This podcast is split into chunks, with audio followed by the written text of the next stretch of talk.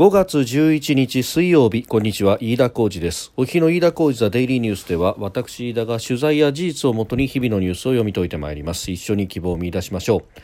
え今日取り上げるニュースまずは国会で今日経済安全保障推進法案が参議院本会議で、え賛成多数により可決成立となりました、えサプライチェーン供給網の強化それから基幹インフラの防護などなどという4つの柱で構成されております。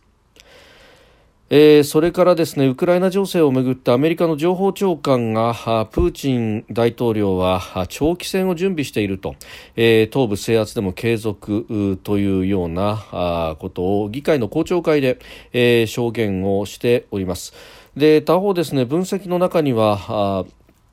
ハリコフ、ハルキウ周辺、え、でですね、ウクライナ軍が、まあ、かなり押し返してというようなことも出てきました。え、ロシアの占領していた地域では、え、キーウ周辺のブチャなどで見られたような住民の虐殺等々というものがまた明らかになっております。えー、それからですね、えー、国内の話、新型コロナに関連してでありますが、えー、有識者会議、新型コロナ対応の検証に着手ということで、えー、有識者会議の初会合が行われております。で、他方、松野官房長官、今日の会見で、えー、屋外でのマスク着用についてですね、えー、人との距離十分に取れれば屋外では必ずしも必要ではないという認識を示したということであります。えー、収録しておりますのがあ11あごめんなさい。5月11日日本時間の、えー、お昼3時半というところです。すでに東京の市場閉まっております。日経平均株価の終値は昨日と比べ46円54銭高2万6213円64銭で取引を終えております。えー、3日ぶり小反発となりました。ただその上げ幅は、えー、わずか0.18%と、まあ、朝方売りが先行したんですけれども徐々に買い戻しが優勢になったということです、まあ、明日あですね、えー、まあ、現地明日という日付でありますが現地11日アメリカの消費者物価指数が発表ということでそれを前にしてですね様子見ムードも強かったということが言われております。えー、さてまず今日国会でですね、えー、経済安全保障推進法が可決成立となりました、えー、来年2023年から施行となります。供給網の構築基幹インフラの安全確保先端技術の官民研究特許の非公開、え、この4本柱で構成をするということであります。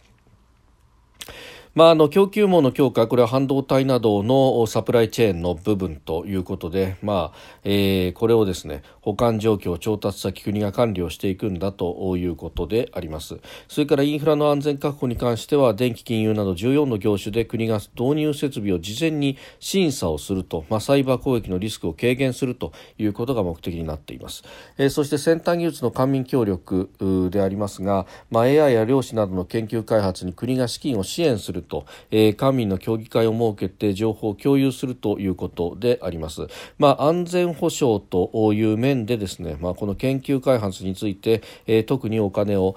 投資をするんであるということ、まあ、ここをですね、えー、まあ、結局これはあの学術会議等々があってなかなか、えー、従来の研究開発投資では、えー、特に安全保障に関するところというのは、えー、回っていかないというのをどうするというようなところがあると、まあ、これうまく使えばですね、えー、別枠で予算をつけて、えー、やることができると、えー、そしてそれを、まあ、経済対策に、えー、することもできるというところでありますが、まあ、あ新技術の開発先密なんてこともありますけれども、えー、1000やって3つ当たればいいと。その3つが莫大な利益をもたらすというのが、まあ、あかつてからあるところなんですが、まあ、あ日本の、まあ、今までのその科学技術の部分というのは、まあ、うん短期的に成功が約束できるようなものということでですね、まあ、ある意味、かなり硬直した審査によってというところもあって、えー、投資が生きないばかりでなくてですね、えー、特に機関の、まあ、基礎的な研究というところに全くお金が、えー、回らない仕組みができてしまったと、まあ、この辺りとそれから、あの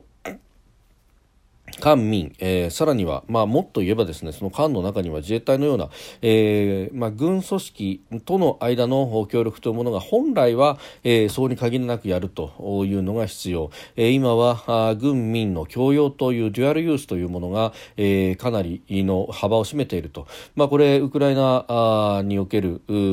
ロシアの侵略、まあ、それに対するですね、えー、西側の仕返しというところでも、まあ、この辺りは顕著で、まあ、ドローンなんかがいい例ですけれども、えー、今やあ民間ももちろん荷物を運ぶであるとか、えー、そういったあ技術として使うものでありますが、えー、他方ですねその有用性というものが、まあ、ウクライナで軍事作戦にも応用されているというようなところそしてこの部分というのは、えー、使ってみて、えー、使えるかどうかというのを日夜判断していくというですね、まあ、あ常に、まあ、ベータ版を出して走らせながらあブラッシュアップしていくと。いう形になると、まあ、それが軍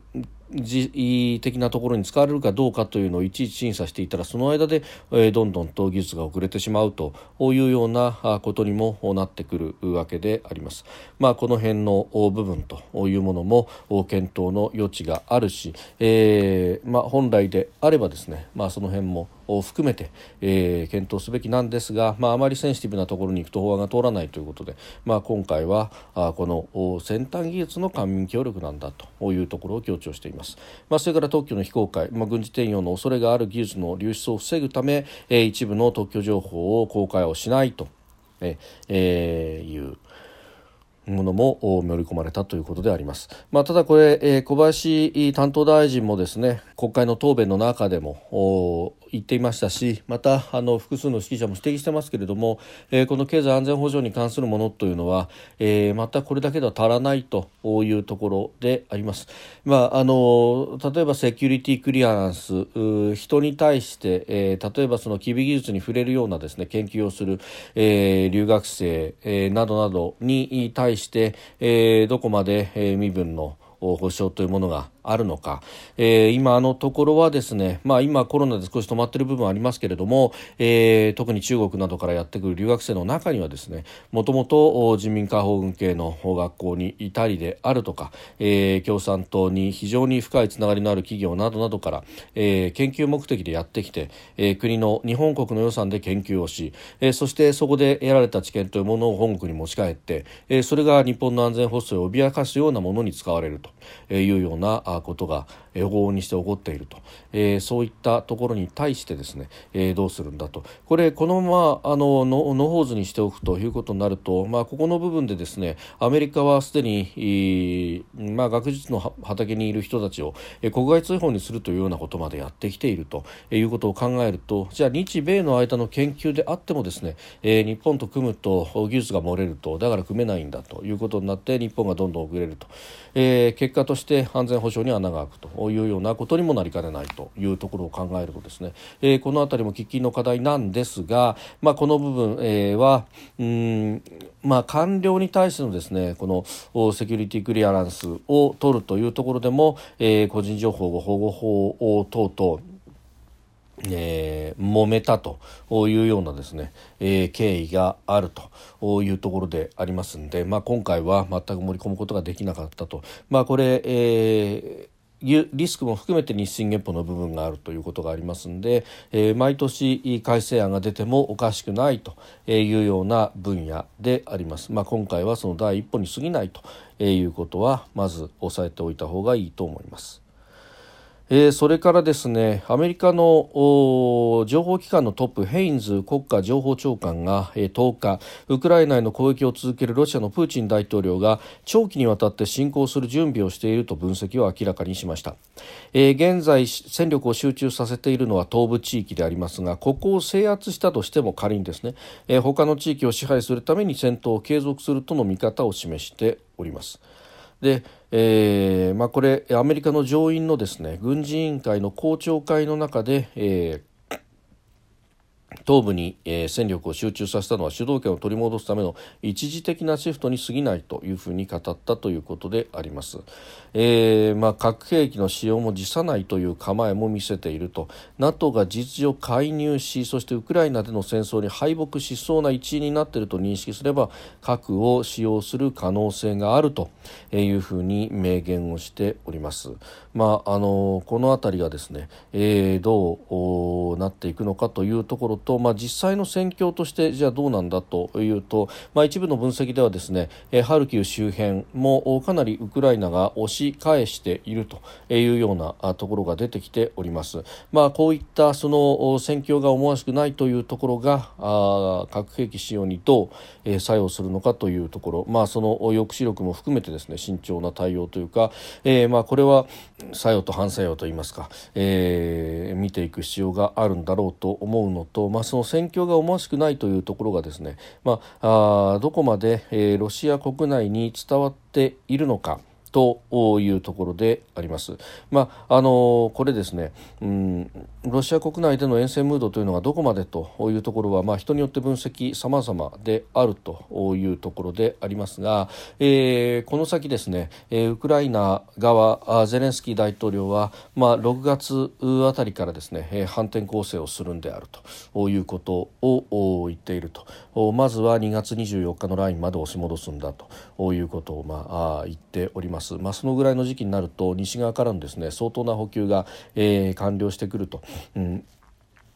いうことになってくる、まあえー、そうなるとですねますます長期化ということにもなると、まあ、ウクライナ側が、えー、そうやって押し返す戦意も公用しているという中においてはですねなかなか停戦の機運というものは、えー芽生えてこない、えー、ということにもなるすで、えー、に、まあ、ウクライナ側の発表では2万人以上のロシア兵が亡くなっているというようなこともありそれがじわじわと国内に伝わっていくと国内での沿線ムードというものも出てくるというふうにも思われるところでうんプーチン氏が、まあ、どう出てくるのかというところが、まあ、次の焦点となりそうであります。えー、それから国内のコロナ対策なんですけれども今日ですね、えー、新型コロナ対応の検証をするという有識者会議が初会合を開きました、えー、医療提供体制や保健所の対応行動制限の在り方について議論をするということで6月中をめどに提言を取りまとめた上で政府が必要な対策を提言、えー、検討するということであります。であのこれ今日ですね読売新聞があ長官一面で、えー、まあスクープの形で出してましたけれども、えー、国や自治体がですねこの